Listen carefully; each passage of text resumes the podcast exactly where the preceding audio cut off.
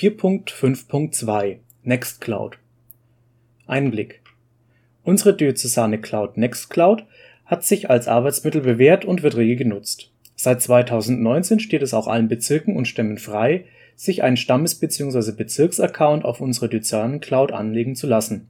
Dieses Angebot wird mittlerweile von einigen Stämmen genutzt.